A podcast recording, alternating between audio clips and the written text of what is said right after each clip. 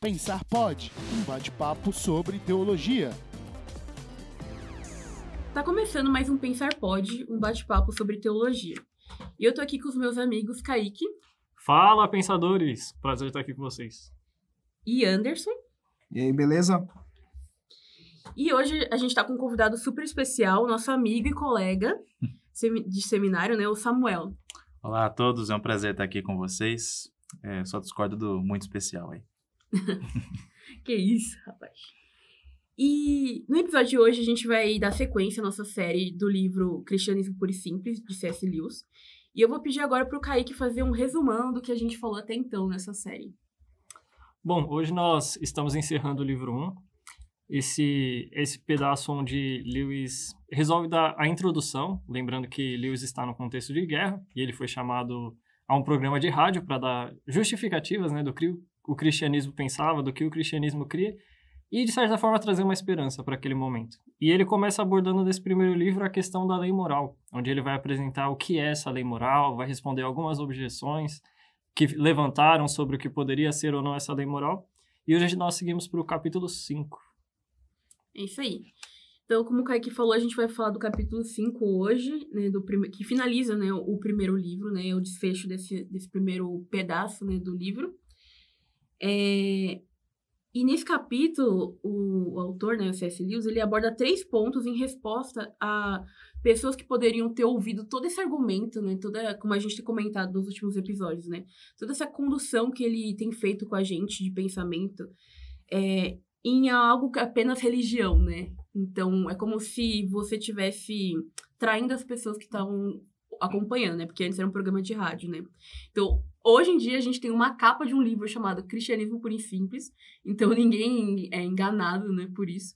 Mas naquela época as pessoas estavam vindo pelo rádio, então não tinha exatamente uma capa de um livro denunciando né, o, o desfecho desse argumento. Então, é, basicamente ele tá falando, olha, se você tá se sentindo meio ofendido porque eu entrei no assunto religião aqui e você não, não gosta muito desse assunto, eu tenho três pontos para é, rebater isso, né? Para você não se sentir dessa forma, né? Basicamente, né? E aí, antes da gente entrar nesses três pontos, eu só queria dar dois exemplos, né? Então, esses dois exemplos que eu tenho para dar. O primeiro é do próprio autor, que é o livro Crônicas de Nárnia, né? Então, para quem é cristão e lê Crônicas de Nárnia, a gente consegue enxergar, assim, claramente que tem uma conotação cristã, que tem mensagens cristãs por trás desse livro, né? Bem evidente pra gente. Mas para quem não é cristão, não necessariamente, né? E eu lembro de uma amiga minha, tipo, muitos anos atrás, né, quando eu era adolescente, ela falando que leu o livro e no final ela percebeu que o livro falava sobre cristianismo, falava sobre Deus, falava sobre Jesus.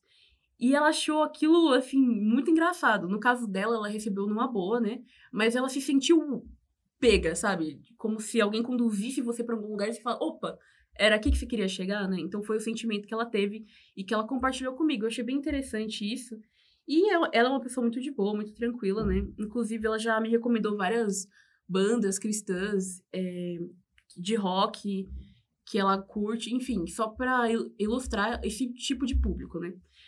Mas tem um outro perfil que já não é tão simpático assim, né? Que temos um caso recente de uma banda da missão Starger, que é Non, non Longer Music, uma coisa assim, o nome da banda. É, e teve um caso muito peculiar, né? Que essa missão Starger, ela tem o, o objetivo de atingir os jovens que não querem, querem frequentar uma igreja, né? Então, as pessoas da juventude global que não têm interesse de ir para as igrejas. E uma das coisas que eles fazem é ter essa banda de rock. E eles fazem esse esses shows, eles se inserem dentro desse, desse mundo, assim, é, de rock, enfim. E teve um momento, né, recente, que eles estavam em um desses ambientes, né, de show, que era uma sequência de bandas, assim, e houveram muitas pessoas que ficaram ofendidíssimas por eles serem cristãos, porque eles têm a música deles lá, e eles depois levam a mensagem do evangelho. E teve pessoas que ficaram ofendidas e até houveram shows que foram cancelados, porque é como se fosse uma turnezinha, assim, né? Tipo, seguindo por alguns lugares. Uhum. E foi até um show cancelado, assim, em outro uhum. momento, assim, todo o festival cancelado em, em outro lugar, lugar que ia ter, porque o pessoal começou a falar assim: pera, eu não quero isso. Você tá me trazendo uma música e aí, de repente, você. É como se você me enganasse, né? você me fizesse é, cair nesse engano de, tipo, eu tô lá num show de rock, num ambiente de rock, num festival, e você me traz a igreja, entendeu? E se eu quisesse igreja, eu iria pra igreja. E é muito interessante, porque a lógica dessa missão é levar a igreja para eles. E algumas pessoas desse público, né, que eu não tenho noção da quantidade, mas que deu essa consequência do cancelamento do show Uhum. posteriormente, é, tiveram essa reação. Então, eu tô dando esses dois exemplos para mostrar, né? Não tô aqui, né, para fazer juízo de valor nem da banda nem desse público, mas é para mostrar que existe esse, essa divergência, né? De pessoas que você tá conversando sobre algo e você vai chegar em Deus e as pessoas vão se sentir. vão ter aquela sensação, assim, meio de. que foram traídas, né? E algumas pessoas podem levar isso numa boa, achar até interessante, né? Engraçado, talvez. E outras pessoas vão simplesmente detestar e ficar com muita raiva, né? Então, é diante dessa perspectiva, né? De possíveis reações que C.S. Lewis responde isso. Porque era um programa de rádio e tinham públicos variados que podiam muito bem ter reações tanto positivas quanto negativas daquilo que ele estava falando. E como a gente viu nos episódios anteriores, é, não estava falando necessariamente já de é, da fé, da Bíblia, enfim, estava percorrendo uma linha de raciocínio da lei moral e isso a gente pode considerar como uma revelação geral, né? Então agora vamos partir para os pontos e vamos refletir aqui com os meus amigos sobre esse capítulo 5. Então eu queria começar aqui, né, começar com Samuel, pensando sobre esse primeiro ponto, né? Que seria a ideia de que voltar atrás seria um progresso, né? Então eu queria saber qual que foi a impressão do Samuel lendo esse capítulo. Olha, eu achei muito interessante. C.S. Lewis, ele, ele desde a sua conversão e da sua exposição mais pública eh, em defesa do cristianismo, ele se declarou como, um, num certo sentido, um antimoderno, né? Ah, num certo aspecto, ele tentou recuperar alguns valores até mesmo da Idade Média, né? Ele é um grande defensor da Idade Média, em certo sentido. E seguindo a linha de Chesterton, né, e também muito influenciado por Tolkien, ah, ele é muito enfático em dizer que a humanidade estava caminhando por um grande erro. E, e no que ele quer dizer com isso, eu tenho que concordar, porque o progresso para a ciência, o Lewis ele nunca recusou. Né? Então não é isso que ele está, que ele tá, digamos, combatendo quando ele fala que a humanidade precisa voltar atrás para progredir, né? Eu penso que o que ele está querendo combater não é a ciência, até porque Lewis ele nunca foi tão avesso às ideias evolucionistas, por exemplo, né? Alguns o chamariam até de liberal nos dias de hoje. então, eu penso que o ponto que ele quer tocar da modernidade está cometendo ah, um erro seria justamente essa ideia, essa premissa moderna de recusar tudo aquilo que é antigo, sabe? Tudo aquilo, como se tudo aquilo que fosse antigo, tudo aquilo que fosse ah, passado, não tivesse mais valor ali, naquele momento, né? E a modernidade fez muito isso né, essa ideia de esquecer tudo que estava acontecendo. E se a gente pegar a Segunda Guerra, a Primeira e a Segunda Guerra, isso aconteceu de fato. A gente pega o próprio nazismo, até em certo sentido o comunismo, eles muitas vezes eles tentaram destruir arquiteturas antigas e reconstruir as coisas do zero. Não sei se vocês se lembram da história de Bauhaus, por exemplo, a escola alemã Sim. que tentava reconstruir tudo do zero, apagar todas as lembranças, né? E se tem uma coisa que o C.S. Lewis era contra, era exatamente isso, né? E nesse sentido, eu concordo. Eu acho muito interessante.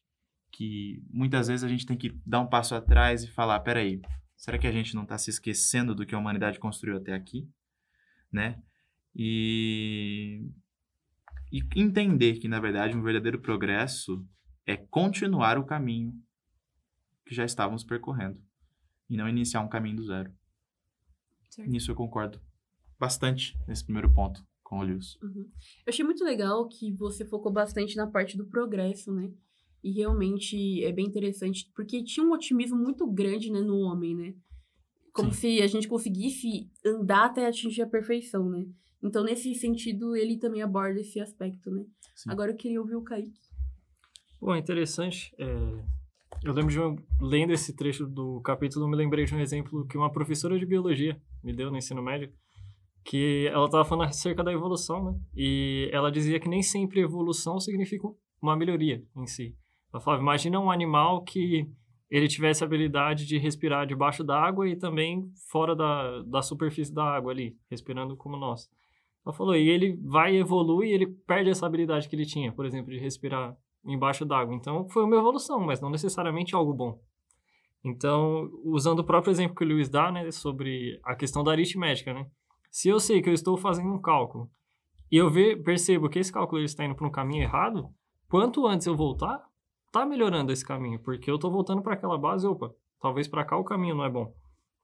Então, nem sempre o progresso, né, pode simbolizar necessariamente uma melhoria ou uma evolução, como a gente usa o termo hoje, né? Porque evolução para a gente hoje é essa ideia de que não, melhorei, né? Melhorei financeiramente, melhorei questões familiares, então a gente traz a, a evolução sempre por esse lado, né?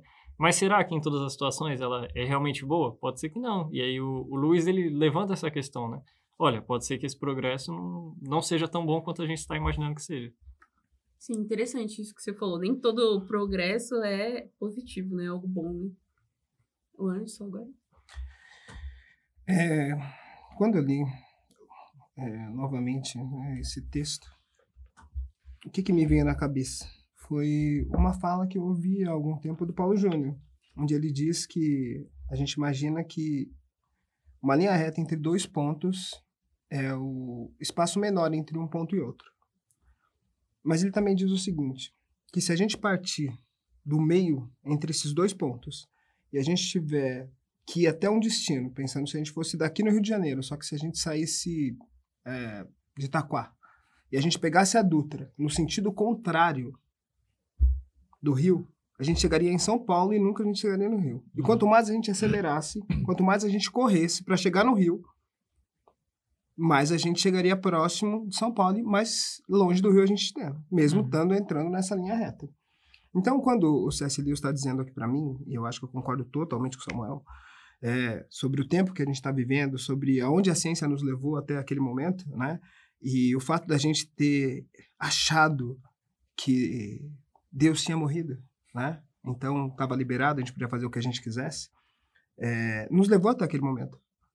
É, e quando ele fala sobre ser ultrapassado, né, eu acho que ele está ali ele ainda não não tem a visão que a gente tem daqui e o conceito pós-moderno que é, às vezes é aceito e às vezes não é exatamente isso. Não é uma volta às origens Uhum. só, mas é entender que as origens fazem parte desse momento agora Sim. entende?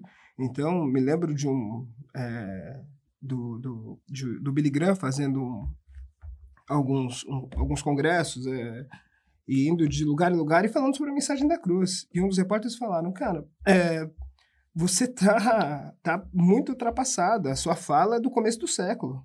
Né? O que você está falando agora, ele falou assim, então acho que eu não alcancei o que eu queria, porque eu queria era levar vocês a dois mil anos atrás. Eu queria levar vocês até a cruz. Não queria levar vocês até o século XVIII, XVII. Não é essa a questão. Eu acho que o Lewis está falando exatamente disso. Ele está falando sobre uma identidade e um propósito. A gente precisa saber quem a gente é para saber para onde a gente vai.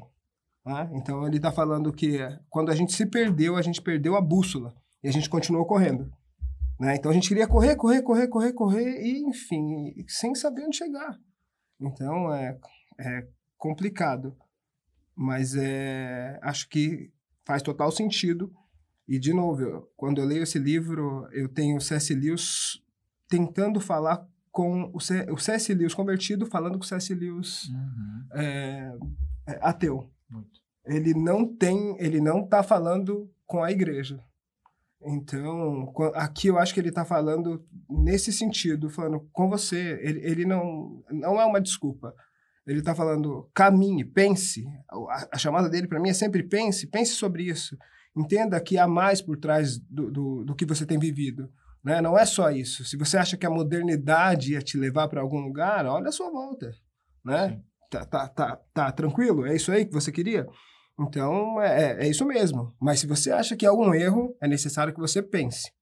Né? E se você acha que o seu pensamento é um pensamento é, ultrapassado, né, que é a palavra que ele usa, é, acho que é tempo da gente pensar se isso é ultrapassado mesmo. Esse é o primeiro ponto para mim. Sim. Muito legal isso que você falou por dois pontos, né? Primeiro porque uma coisa que C.S. Lewis trabalha muito bem é essa coisa da imagem, né? Uhum. Ele cria uma imagem na nossa cabeça, né? E no final das contas, as palavras são imagens, né? São signos pra gente, no sentido de significado, né? E essa imagem da pessoa progredindo e a, esse, esse caminho não ser o caminho certo é muito bonito, né? Isso que ele faz. E isso, o que, que ele faz através dessas imagens? Ele convida, né? Que ele tem feito até então no livro, um convite a pensar, né? E é muito interessante. Ele fala: pera, calma, vamos pensar, entendeu? Eu sei que tem um monte de coisa pronta aí na sua cabeça, mas vamos refletir, vamos voltar atrás, né? E pensar nisso, né? E eu acho isso muito legal, porque ele usa uma imagem muito forte né, na nossa cabeça, né? Do caminho que você tá progredindo, mas é o caminho errado, né? Precisa voltar para trás. Então, voltar para trás, né? Eu até grifei aqui, ó. Vou ler para vocês. Cadê? Uh, se você estiver no caminho errado, o progresso significará dar meia volta e retornar ao caminho certo. Uhum. Muito bonita essa imagem, né, que ele criou aqui. E agora passando para o segundo ponto, né, é, vamos refletir, né, o que podemos descobrir por conta própria acerca desse alguém, né? Então é uma questão meio de revelação geral, né? Apesar dele não usar esse termo exatamente. Eu queria começar ouvindo o Kaique. Bom, é interessante porque até aqui ele tem trabalhado de forma bem genérica, né? Digamos assim, ele está falando que existe uma lei moral, ele não, não deu nomes, né? Não, não trabalhou nesse sentido. É, mas, ao mesmo tempo, ele está tentando levar o leitor a entender esse caminho que leva até Deus, né? Eu gostei do exemplo que o Anderson deu, de, falando do C.S. Lewis, falando para ele anteriormente, né? Como será que é esse caminho, né? Até Deus. É, e eu entendo também que a revelação geral ela vai ter esse limite, né? Ela vai conseguir colocar essa questão para a gente, ou existe algo mais, existe algo que é além, é, existe algo na minha consciência que me mostra que há algo a mais, mas a minha consciência não me revela totalmente o que é. Eu posso até sentir um peso, posso sentir talvez uma culpa, algo assim, ou também uma alegria por ter feito algo bom, mas o que é esse, esse algo mais, né? Então, eu acho que a revelação geral ela chega nesse limite, né? Tá, existe algo mais, mas qual é o nome desse algo mais? Eu acho que ele trabalha um pouco com uma tensão aqui muito grande, né? Sobre esse Deus totalmente bom, né? E uma justiça totalmente dogmática, né? Ele tá falando, ele, ele tá dizendo que se Deus é totalmente bom e totalmente justo, por que, que o mal ainda existe? Né? É o que ele está tentando mostrar aqui. Ele diz que a gente ainda não está no momento ainda de falar de um, de um Deus pessoal, e ele tem razão, né? Até então ele ainda não citou, ele está caminhando conosco novamente, é, tentando fazer com que você chegue sozinho numa conclusão. Então ele vai te dando alguns parâmetros, né? Mas é, eu queria pensar novamente nos dois pontos do, do, do, dos dois pontos, você acelerando com o carro e você tentando chegar no lugar onde você achou que era o lugar que você iria chegar, mas você está no sentido contrário, e aí estoura um pneu. E você vai ficar muito triste, você vai ficar muito revoltado, você vai falar que não há, não há justiça, né?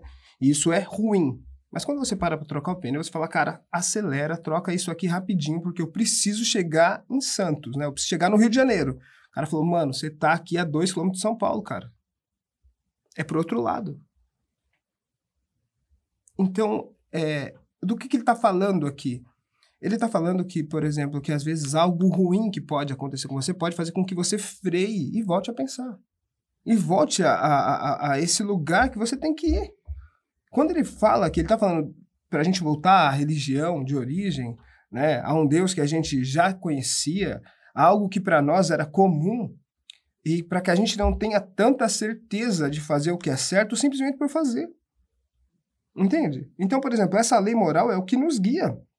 E a gente sabe o que é bom e o que é ruim. Então, quando esse pneu estoura, eu tinha certeza que era uma coisa ruim. Meu, é horrível, cara. Meu, não vou conseguir chegar no horário. O pneu estourou.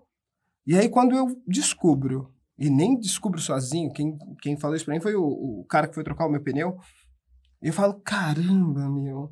Então, todo o mal que veio contra mim parece que é bom.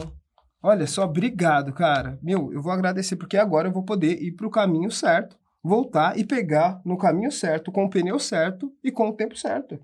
Então, é, na verdade, o que, nesse primeiro momento, onde a gente está falando sobre o, o Deus totalmente bom e essa justiça, é, é, é, por que, que acontecem as coisas, não cabe no nosso entendimento. Não cabe. Você, você não vai conseguir ver o plano todo, entendeu? Nunca. Então, por exemplo, se um pneu estourou e você tentando ir nessa direção, ou, por exemplo, quando a gente está fazendo a conta e ela está errada, não adianta pedir desculpa para a tabuada. Ela não tem nada a ver com isso. Entende? Era necessário que acontecesse algo para que você entendesse. Então, quando você olha de novo, você fala, tá errado. Por quê? Porque há uma lei ali. Entende? Há uma lei. E essa lei, ela, ela tá. Você sabe o que é bom e o que é ruim. Então você vai lá e fala, agradeço. Apesar de não ter entendido que eu deveria ter ido para o outro lado, a partir do momento onde furou o pneu, onde eu bati o carro, onde o, o, o motor está prejudicado, vai me ajudar a chegar do outro lado mais rápido. Então, acho que é, ele está dentro, ainda está nessa, nessa tensão, apresentando para a gente algo que a gente não vê. Né? E talvez, é, eu vou me esticar um pouquinho mais, porque talvez seja a diferença entre a fé e a crença. Porque quando a gente crê, a gente crê em algo e a gente briga por aquilo, né? Porque é, é, é por, por eu crer que eu quero aquilo. Então eu vejo e eu quero. A fé é exatamente o contrário. A fé é você crer em algo que você ainda não viu. Entende? Então, por exemplo, é, é algo que. É como se a gente recebesse algo e a gente desse. Essa fé é o que nos abastece para que a gente continue andando. Né? Diferente de uma crença, de crer, de acreditar, dar uhum. créditos. Né? Então, por exemplo, ele está ele tá nessa tensão ainda, né? Ele não está falando de fé nem de crença ainda, mas isso, isso me veio à cabeça aqui só para tentar ilustrar um pouco. Mas acho que ele está nessa tensão de mostrar a justiça e o amor de Deus.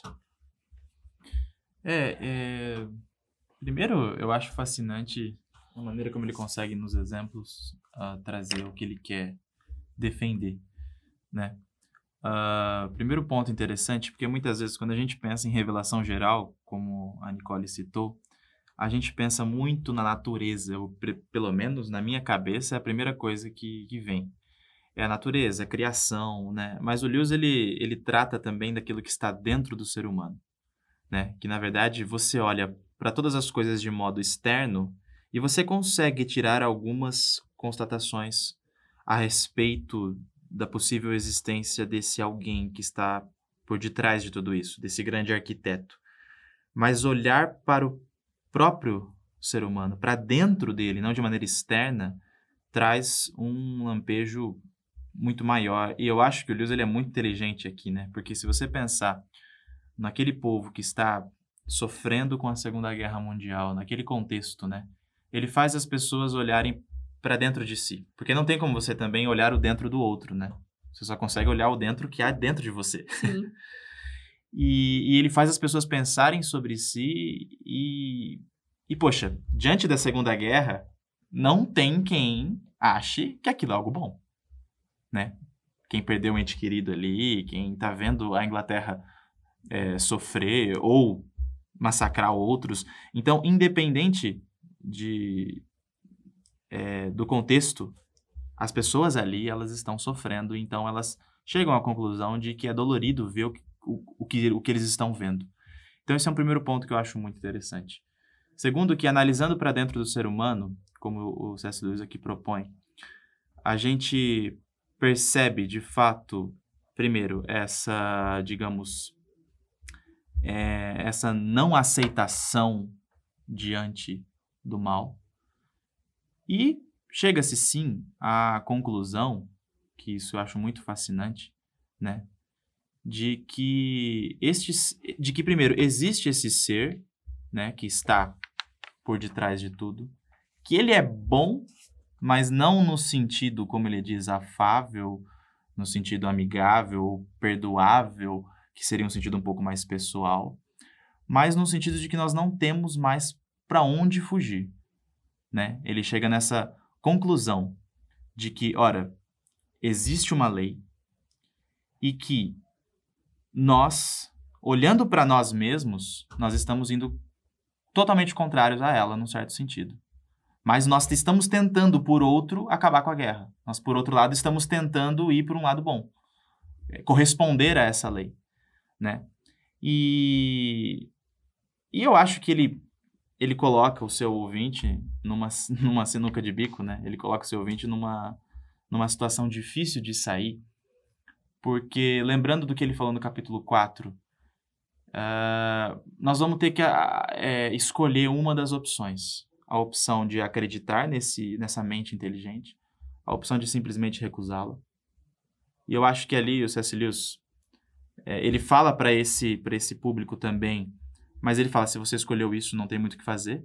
Mas aí chega naquela terceira via, né, da mente, da evolução criativa de Bernard Shaw, né, que ele cita, por exemplo, de que tenta mesclar as duas coisas, mas não tem como, gente a questão é que ou esse ser, ou nós, melhor dizendo, correspondemos a esse ser, tentamos é, acreditar nele e segui-lo, né, diante dessa bondade, dessa lei moral que ele nos propõe,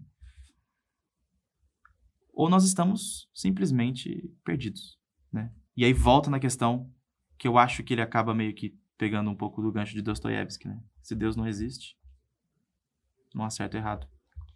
Não tem bem e mal. É muito legal refletir sobre esse ponto 2 aí também, porque é, existem duas questões que ele está retomando, né? Que é a questão de que, pela natureza, pela revelação geral, dá para saber que tem um alguém inteligente por trás, mas pela lei moral dá para saber que essa, essa pessoa, esse ser é bom, né? E aí essa reflexão que ele traz no ponto 2, que é muito legal, que vocês comentaram aí também, e é muito legal que ele, ele finaliza esse capítulo, né, esse com ponto 3, falando sobre esse passo atrás que a gente precisa dar. E é muito interessante isso, porque as pessoas podem se sentir enganadas, mas na verdade é um respeito você não querer introduzir o cristianismo é, sabe, forçar a barra para introduzir o cristianismo na pessoa. Ela precisa entender, ela precisa compreender. E quando você dá um passo atrás, né, o próprio Deus, ele se revela através da natureza. Então, existe essa delicadeza de você pensar, de você olhar, né, e refletir sobre todas essas questões para você conseguir concluir aquilo, né, para você realmente as respostas do, do cristianismo serem respostas para você. Como ele comenta, se a pessoa não se sente errada, ou pecadora ou que, né, tá falhando de alguma forma, o cristianismo não faz o menor sentido. Então é basicamente dessa maneira que ele finaliza, né, esse capítulo. E essa parte inteira, né, desse livro 1 aí. Então é muito interessante observar isso. E, enfim, né, a gente conclui com essa parte aqui. Eu gostaria de ouvir a consideração final dos meus amigos. Estou começando com o Anderson. É, eu quero só agradecer a oportunidade de poder conversar com o Lewis e convidar o pessoal que tem ouvido a gente para ler o livro, comentar, fazer perguntas, enfim. É, sinto agradecido. E muito bom estar aqui com vocês. Legal. Bom, seguindo a linha que Lewis também finalizou o primeiro livro, né? Eu falo, olha, a gente está diante desse ser que é totalmente bom, né? Então isso pode ser que também seja bem apavorante, né? Porque eu sou mal. E como é que a gente lida com esse ser totalmente bom? E se você quer ver como é que Lewis lidou e como é que ele vai seguindo, a gente convida para você continuar ouvindo essa série. Bom, eu agradeço demais a todos os meus amigos aqui pela oportunidade e eu gostaria de dar uma última palavra é, eh, para você, cristão, que está nos ouvindo. Pense um pouco como C.S. Lewis. Né? Ah, nós, cristãos, muitas vezes apresentamos, de fato, como o Lewis falou no terceiro ponto, a ideia de que Precisamos nos arrepender, mas o Lewis, ele, ele mesmo, como cristão, deu um passo atrás do que o cristianismo geralmente faz. Ele mostrou que o ser humano é mau. Né? Ele mostrou que o ser humano precisa desse arrependimento antes de mostrar o arrependimento. Ele mostrou que o ser humano é, é afrontoso a essa lei moral antes de mostrar o Deus que morreu é, pelos pecadores. Então, eu convido todos nós a darmos esse passo atrás também como cristãos, né? Não saímos logo falando sobre arrependimento, é, sobre essa necessidade de nos arrependermos para ganharmos a salvação, mas de mostrarmos para nós mesmos e para os outros de que nós estamos confrontando, estamos sendo rebeldes e inimigos a este ser que colocou essa lei moral dentro de nós e é o nosso Criador. Agradeço e foi muito bom a conversa. Obrigada, Samuel, pela participação com certeza vai participar de novo aqui com a gente. E a gente deixa esse convite para os nossos ouvintes para ler o livro, né? Que é muito importante, Sim. né? Muito legal, enriquecedor. E para continuar acompanhando a gente. É, só para finalizar, eu vou ler uma citação desse terceiro ponto, que é muito legal. É, Minha razão para isso é que o cristianismo simplesmente não faz sentido até você encarar o tipo de fatos que descrevi. Então, esse foi o objetivo dessa primeira parte, né? que a gente acompanhou até aqui do livro. É, Cristianismo Puro e Simples. E é isso, gente. Muito obrigada por ouvirem até aqui. Sigam a gente nas nossas redes sociais, PensarPod, no Instagram e no YouTube a gente tá com o PensarPod Podcast. A gente tá postando os episódios antigos. Então é isso, gente. Muito obrigada a todos. Até o próximo Pensar Pode.